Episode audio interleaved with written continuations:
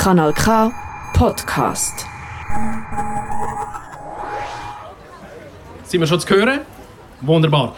Das ist der Podcast Zurückspult. Ich grabe im Sendearchiv nach Kassettchen mit verborgenen Geschichten, nach Momenten mit medialer Sprengkraft.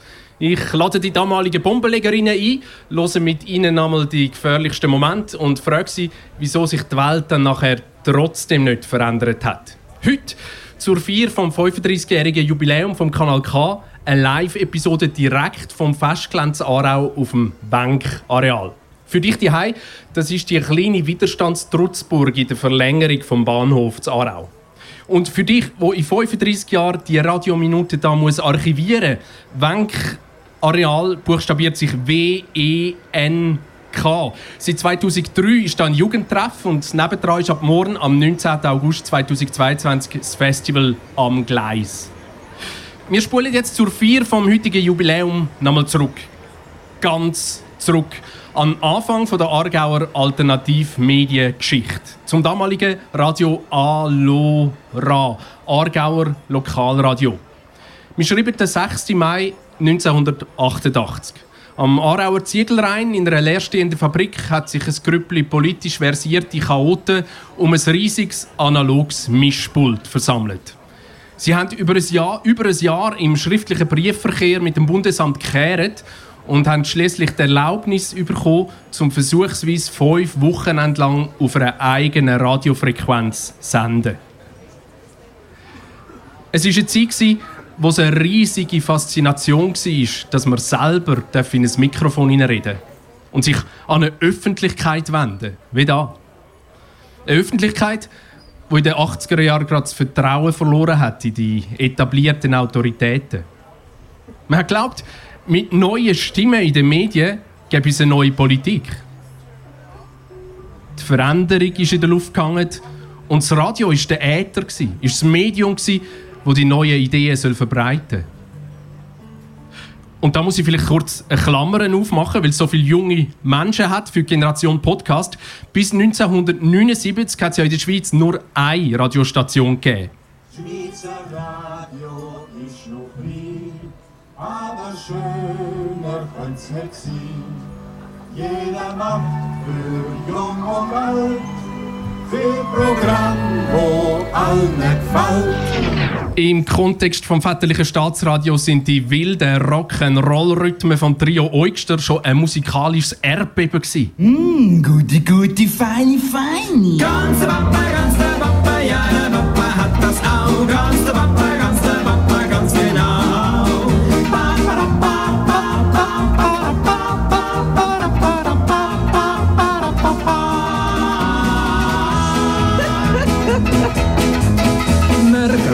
wie der die Augen kann verdrehen Und schimpfen kann er auch schon als ein Klein.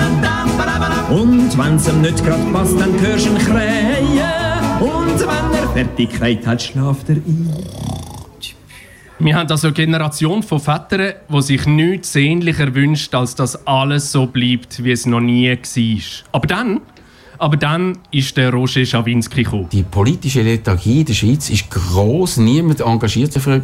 Und plötzlich kommt so ein komisches Radio und die Leute gehen auf die Straße. Und der Roger National hat vom Pizzo Groppera von Italien her in die Schweizer einödig gefunkt und in den jungen Schweizerinnen ein Feuer entfacht. Für sein Piratenradio, Radio 24, sind die jungen Leute wirklich auf die Straße.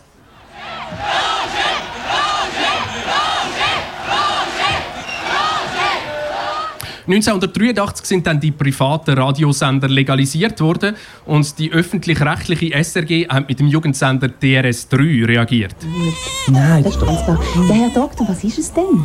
Das Jüngste von der SRG. DRS3!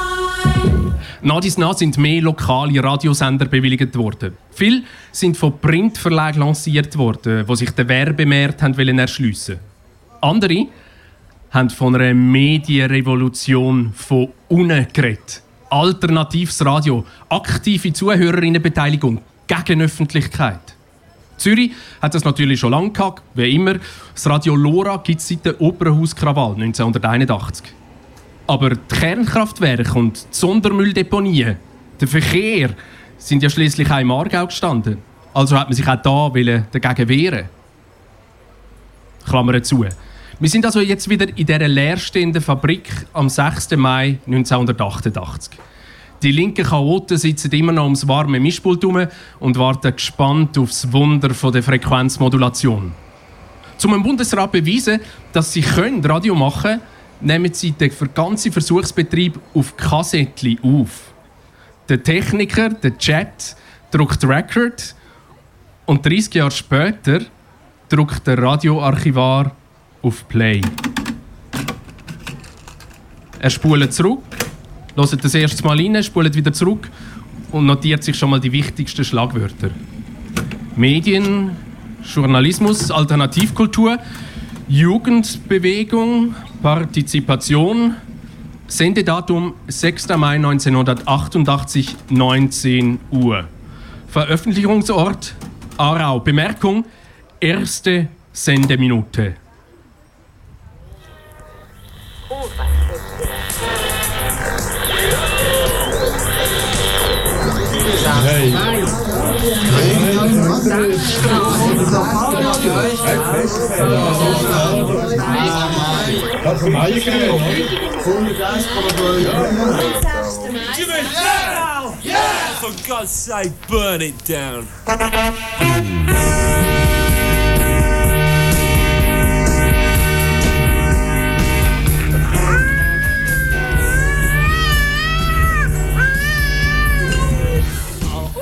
Durch das erste Aargauer Lokalradio Alora auf 101,5 MHz. Mit Alora Alora eine Sendung in eigener Sache. In den ersten 20 Minuten hören wir vom Lukas etwas über Geschichte, Strukturen und Absichten vom Alora und eine Erzählung über das Radio machen. Die zweite Hälfte stellt auch das Programm von heute, morgen und übermorgen genauer vor. Weil wir und der Aargau mit dem ersten Lokalradio Neuland betreten und sich auch neue Perspektiven eröffnen, habe ich für die ersten 20 Minuten nur Musik aus Neuseeland ausgesucht. Und die Stimme, die 1988 am Aargau ein mediales Neuseeland gewünscht hat, lasse ich jetzt nochmal auf damals reagieren. Und weil ja der Podcast zurückspult mittlerweile selber schon wieder Archivmaterial ist, kommt auch der Peter Kuentner vom Band. ist erstaunlich. Gutes Timing in dem Auftakt. Ich bin selber erstaunt. Das ist nicht schlecht. Und ich finde auch noch schön, wie in den ersten 30 Sekunden alles schon drin ist. Also die Überforderung durch Technik, alle reden mit, alle haben etwas zu sagen. Es ist so eine dauernde VV quasi. Und, ähm, aber man probiert auch mit Humor und das Baby, das dann rein Also Humor.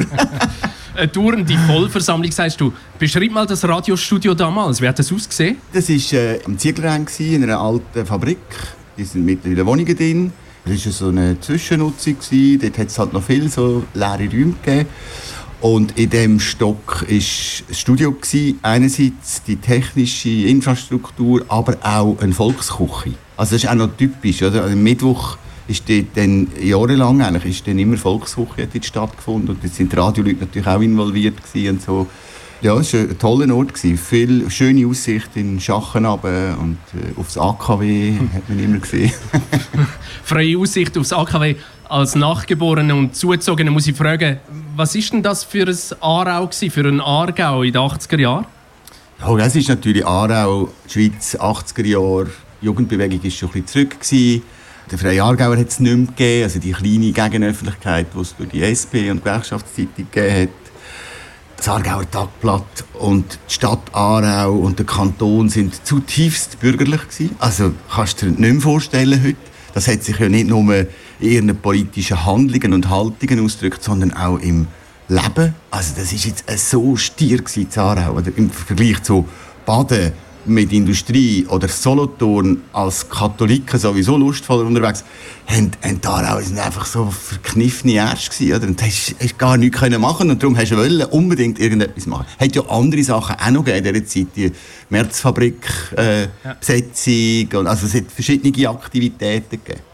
Das klingt jetzt alles sehr politisch. Es, es ist ja auch am Anfang an darum gegangen, andere Musik zu spielen. Also das Musikprogramm damals ist wirklich auch wie heute sehr ambitioniert gewesen. und neben den inhaltlich dichten Radiosendungen hat es dann ja immer noch die passenden Musiktitel gegeben, Punk, New Wave, schon damals sehr viel Musik von Frauen. Und heute haben wir ja eine ausgewachsene Musikredaktion und sind zu Recht stolz darauf. Wie ist denn das damals gegangen mit der Musik auswählen? Hat denn da einfach jede und jede seine Lieblingsplatte mitgenommen, oder? Ich mag mich erinnern, ich weiß aber nicht, ob ich jetzt irgendeine Anekdote erzähle. Die ich Unbedingt, erzähl, ja. Ich mag mich eben an eine Musiksendung erinnern, ich weiß auch nicht, ob du auf die gestoßen bist, wo wir ähm, die schlechtesten Platten mitgebracht haben. Und das sind eben noch Platten gewesen. Das hat den Vorteil gehabt, dass wir sie können anspielen konnten. Und dann haben wir sie dem Plattenteller genommen, vor dem Mikrofon zerbrochen und zum Fenster rausgegeben. Es war so eine schöne Nacht. Ein schlechtes Stück nach dem anderen, das wir dann vernichten können.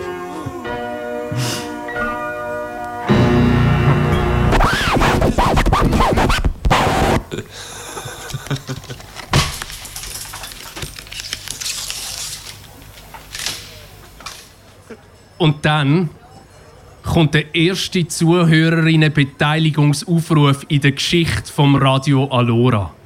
Und alle Sendungsmachenden da im Publikum denken sich jetzt sicher, oh nein, machen es nicht. Es läutet sowieso niemand an. Aber kein Problem. Es geht nicht über Community. Die Sendungsmachenden vom Nachmittag haben einfach in der Nacht müssen als Zuhörende anrufen. Da ist Radio Alora auf 101,5 MHz. Ähm, jetzt hat gerade noch die Preis angeläutet, der, wo wir vorher das oh. Stück von der Ramones gewidmet ja. haben. Und wolltest du noch etwas sagen? Ich weiss eben nicht mehr recht, was ich noch soll sagen Ja, weißt du, für die Hörer noch etwas? Für die Hörer? Ja, für die, die jetzt noch auf sind. Ja, die sind total tapfer. Die sollen einfach noch also jetzt... hören. Vor allem sollen sie morgen auch noch hören und übermorgen auch noch hören. Genau. Komm, wir wünschen es doch an unserem Techniker. Ja, und wach ist. ist der auch noch, ja gut, das ist für den Techniker. Das ist der Chat. Genau. yeah. Kanal K. Und jetzt geht es weiter in der ersten radiofreien Nacht vom Radio Alora am 6. Mai 1988. Wir kommen jetzt zu einem Ausschnitt, den ihr am besten gerade live twittert. Ihr werdet jetzt Zeuginnen und Zeugen von einer sehr aktuellen, hochbrisanten Archivperle. Es geht, Achtung, um einen Konzertabbruch in einem linksalternativen Kulturlokal zu Bern. Gestern haben die Kudidioti in der Reithalle zu Bern gespielt und haben ihr Konzert müssen abbrechen, weil ein paar Feministen und Feministinnen auf die Bühne gestürmt sind, weil der Gitarrist ein Pin-Up-Girl auf die Gitarre geklebt hat und das hat die ein bisschen Rage gebracht.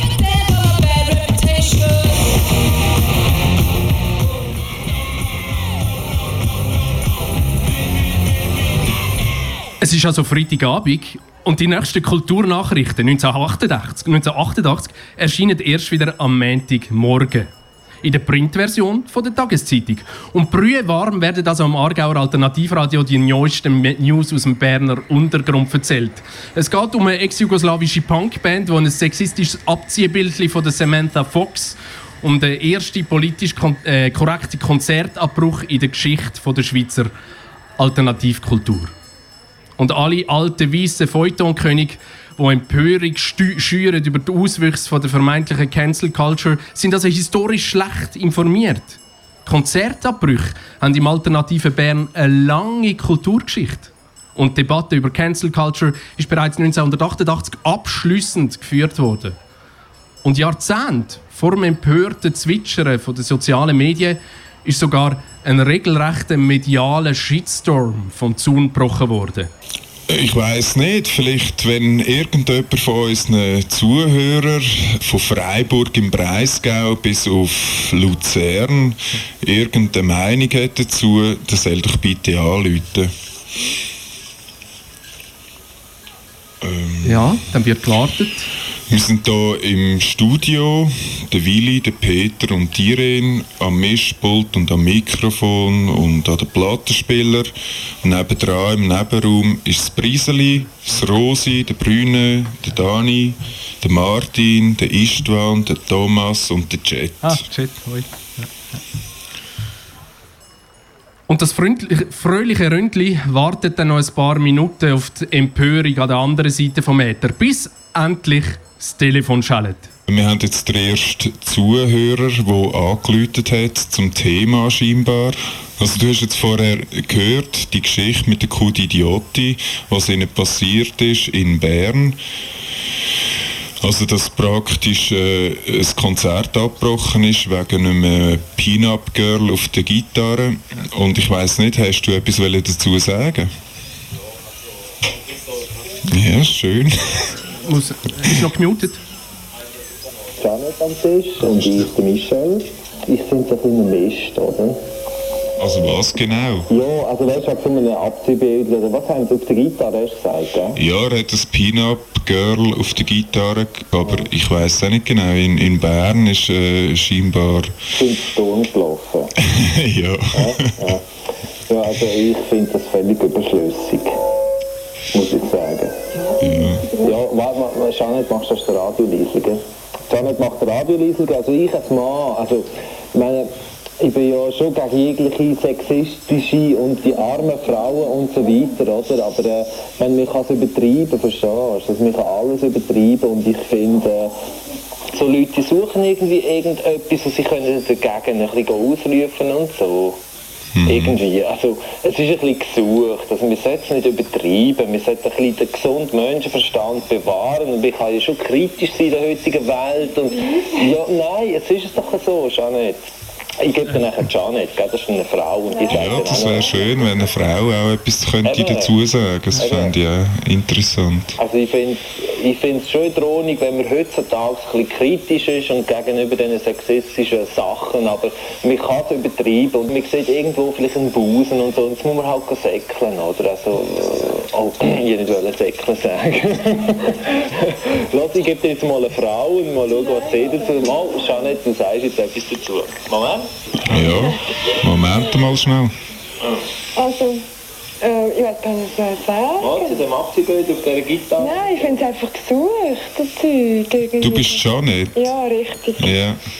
Ich finde es einfach gesucht. Irgendwie kann ich nicht. Es gibt so viel anderes Zeug, was viel wichtiger wäre, was wir schauen dafür. Weißt du, dass es irgendwie darum geht, oder? Ja. Und dann kommt man irgendwie so mit so Bildern hinterher, also ja, man sich einfach so einen Flip raus vielleicht. Ich weiß auch, die Momente, die aufgeklebt werden, oder weißt, das spielt nicht so eine Rolle, das ist gar nicht so wichtig. Aha. Wo würdest denn du den Punkt sehen, wo man, also jetzt du als Frau, wo du das Gefühl hättest, du müsstest eingreifen, also es würde jetzt zu weit gehen, oder? Und ich direkt betroffen bin natürlich in erster Linie, ganz klar, oder? Und nachher einfach, wo es wirklich um, um die Frau an für sich geht, also, äh, der andere denkt, Ja, ja. geht nicht. Also, ja, ja. Janet überfallen, weißt du? Wie wehrst du dich, wenn du auf der Straße zum Beispiel angemacht wirst? Die Aggressivität natürlich, ganz klar. Also ich werde vorher aggressiv. Also ganz böse und äh, und ich bin auch aggressiv überhaupt und, und ich, ich, ich sage, ich bin eine Feministin, aber ich, irgendwie, ich reagiere darauf. Gut, also ich würde das jetzt als Anlass nehmen, dass wir vielleicht in einer nächsten Sendung möglichst schnell auch in das Thema würden einsteigen. Also ich fände es wichtig genug. Äh, ich danke dir herzlich für deinen Anruf. Danke auch an William Moderator, weil er hat das gemacht, was ja auch heute sinnvoll wäre. Nämlich der Diskussion versucht, den Platz zu geben, wo sie braucht, ohne gerade alles auf eine von diesen polaren Möglichkeiten abzubrechen. Popkultur hingegen ist ja an und für sich eben gar nicht so differenziert. Sie braucht Zeichen, Symbol, braucht es dafür und dagegen und eignet sich eigentlich so ziemlich alles an, um dann aus dem Bruchstück wiederum Popkultur zu machen. Und das ist auch 1988 passiert. Und so erscheint heute, wenn man auf Google nach der Band Kudidiotti sucht, die Live-Aufnahme von einem Konzert in Biel, Switzerland, eine Woche später. Die Debatte ums Pin-Up Girl Samantha Fox und der Berner Konzertabbruch ist in ein Lied eingeflossen mit dem sinnigen Titel Hochemu Zensuru. Wir wollen Zensur. Next song is about, uh, I don't know how you say it in German. Censura, you know? About Samantha Fox, yes. Ah, okay. It's called We Want Censura, okay?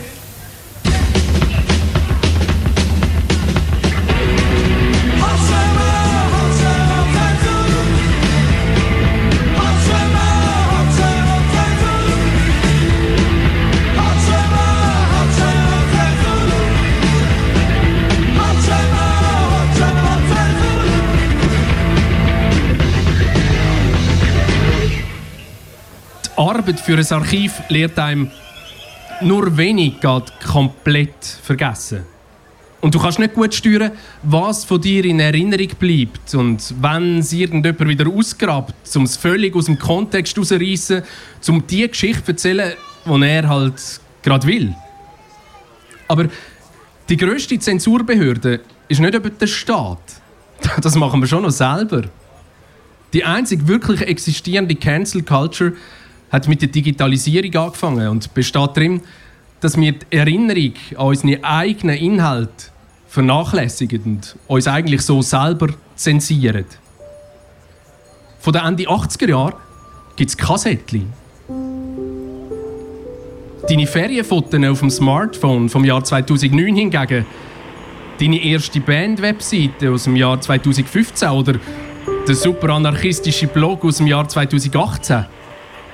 Sie sind längst verloren, weil du irgendein Abo nicht verlängert hast oder deine Kreditkarte mal kurz nicht deckt war. Gut, vielleicht hat das auch gute Aspekte.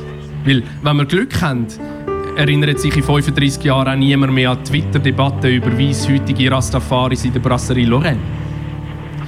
Und in dem Sinn wünsche ich am Kanal K zum Geburtstag auch im 2022 und für die nächsten 35 Jahre viel Sichtbarkeit, genug Mut, um sich selber wichtig zu nehmen und eine gesunde Preisesubversion, damit es weiterhin eine Gegen Gegenöffentlichkeit gibt, die nicht den kapitalistischen Regeln von der Empörung muss folgen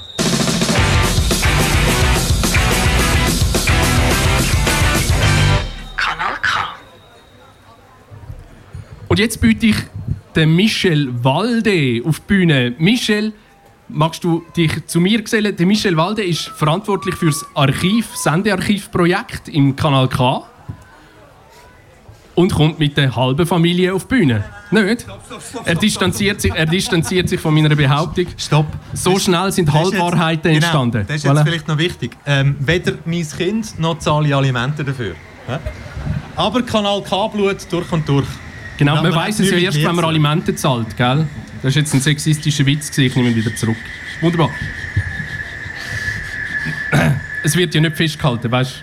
Wahrscheinlich in 35 Jahren. Also für all die, die jetzt zulassen, das ist ja jetzt nicht unbedingt geplant, oder? Und wenn der Pascal Natter von dem redet, dass jetzt gerade Radio-Content entsteht, wo irgendein ist etwa vielleicht in 30, 35 Jahren, ob freiwillig oder nicht freiwillig, gezwungen wird sein, das Ganze zu hören und dann in 30, 35 Jahren für die Nachwelt zu erhalten, das ist das, was wir jetzt schon machen. Auf den Punkt gebracht, oder? Das ist eigentlich wahr, Ja. genau. Im Moment erleben wir das, was man sich eigentlich immer wünscht, wenn man ein alternatives Radio macht, nämlich dass alle dürfen das Mikrofon und das auch wollen. Ja. Total schön, oder? Ja. Genau.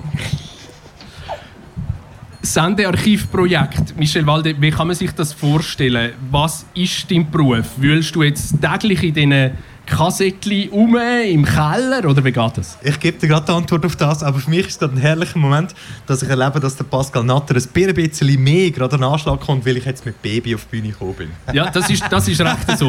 Das sollen das, was sollen endlich mehr Männer mit fremden Babys auf die Bühne kommen. Genau. Ähm, los jetzt, ich glaube, wo ich mich das erste Mal ins Sendearchiv wirklich rein, reingetatscht habe, habe ich einfach eins müssen feststellen und das ist vor allem das gewesen, dass Sendungen, die vor 30, 32, 35 Jahren gelaufen sind, zum einen die erste Sendung, die ich gelesen habe, ich glaube, es kann mich jemand korrigieren. Michael Berger könnte das, wenn er da ist, oder der Markus Kisling. Ich meinte, es war die Sendung vom 1. November 1990 oder 1. Oktober 1990. Da ist das erste Mikrofon. Ähm, Und dort ist es gegangen darum, um einen Tag, die Alternative Bank Schweiz der Öffnung. Und wenn man das dann so muss erschliessen als Archivar, und Pascal erklärt euch jetzt, was erschliessen heisst. Oh nein, das ist jetzt total unfair. Den Job habe ich eigentlich dir übergeben. Also beim Erschliessen, Erschliessen sagen die Archivarinnen und Archivare, wenn man tut, äh, die Inhalt vorsichtig hören und nachher Verschlagworte und in der Logik von einer Bibliothek oder von einem Archiv so aufbereitet, dass es wieder auffindbar ist für die Nachwelt. Und da muss man halt bestimmte Regeln befolgen, die sich auch über die Jahrzehnte nicht ändern. Und für alle die, die unter euch jetzt da sind, die so Bibliotheken und allgemein so Archiv geil finden, nicht nur schön finden, sondern geil finden. Unser Content wird in der Nationalen Phonothek in Lugano landen. Und wie gesagt, erste Sendung allgemeine oder alternative Bank Schweiz. Und dann ist man so am Schliessen und sucht nach diesen Schlagwörtern, die dann dort in dieser Sendung so gesagt werden und geht selber auf Google, macht Research und findet heraus, man findet alles, wo die darüber reden. Also in Lifetime, währenddem dass man am Hören ist, kann man wirklich eintöckeln und findet heraus, ah, die alternative Sparkasse 1983 in Hamburg, jawohl, das ist um das und das gegangen.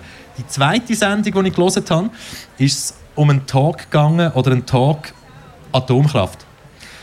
Genau dasselbe. Institutionen, Vereine, die es damals gegeben hat, Research auf Google, man findet nichts. Nada, nichts. Und meine Theorie steht natürlich ganz, ganz klar, dass ähm, ganz, ganz viele Kräfte, die mit Atomkraft und mit Finanzen zu tun haben, ganz viel Zeit haben, um Google wirklich zu säubern. Habe ich das schön ausgedrückt, Pascal? Google säubern, also digitale Säuberungen sind jetzt nicht unbedingt gerade das Sympathischste, was ich mir vorstellen kann, aber du hast es eigentlich sehr anschaulich gemacht. Du, du glaubst an die Theorie, dass irgendwie jemand Kontrolle über das Internet hat? Du tust mich jetzt mit dieser journalistischen Frage sehr in die Enge leiten und darum würde ich dir nie mit Ja und Nein beantworten, aber das sagt, glaube ich, schon genug als Antwort, oder? Du hast jetzt erzählt von schönen, interessanten Momenten beim, bei dieser Archivarbeit. Gibt es auch nervige Sachen? Ganz einen Haufen. Würdest du das gerne veräußern oder bleibt das privat? Ich glaube, das bleibt privat, aber ich glaube, so, wenn es um irgendwie Daten geht, die 30 oder noch mehr wie 30 Jahre alt sind und die ganzen Prozesse und es ist ein heftiges Projekt, also mir ist nicht immer glücklich. Ist so. Wie lange ist noch zu rechnen damit, dass es geht, bis da alles, was vorhanden ist, erschlossen ist? Wir rechnen mit Dezember 2023. Das ist noch ein ganzes Zeit lang. Ich freue mich. Zeit, um alles fertig machen. Zeit, um alles fertig Schön wird das gemacht. Ich denke auch für die Sendungsmachenden ist das schön zum Wissen. Ist es eine große Wertschätzung, dass das, was man irgendwann mal gemacht hat, vielleicht auf die eine oder andere Art in die Annalen schafft. Es schaffen es ja nicht alle Inhalte. Äh, spätestens dann, ab dann, wo es digital geworden ist, wird es schwieriger, weil man hat sich nicht müssen darum kümmern Und mit dem Gedanken möchte ich euch dann auch wieder in die nächste verregnete Woche entlassen. Überlegt euch doch wieder mal, wenn ihr das letzte Backup gemacht habt von euren Ferienfotos im Jahr 2004 und wenn ihr die vielleicht mal den Urenkelinnen oder Urenkel zeigen wollt, ist es höchste Zeit, um das anzugehen. Und jetzt wünsche ich euch noch ein wunderbares Kanal K-Fest. Macht weiter mit Gegenöffentlichkeit. Getraut euch, politische Inhalte zu machen. Macht gute, schlechte, mittelmäßige und halt einfach vorhandene Musik. Spielt sie und go!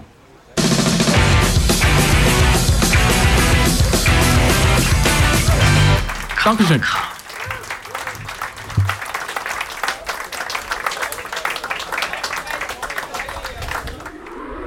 Das ist ein Kanal K Podcast Jederzeit zum Nachhören auf kanalk.ch oder auf deinem Podcast App.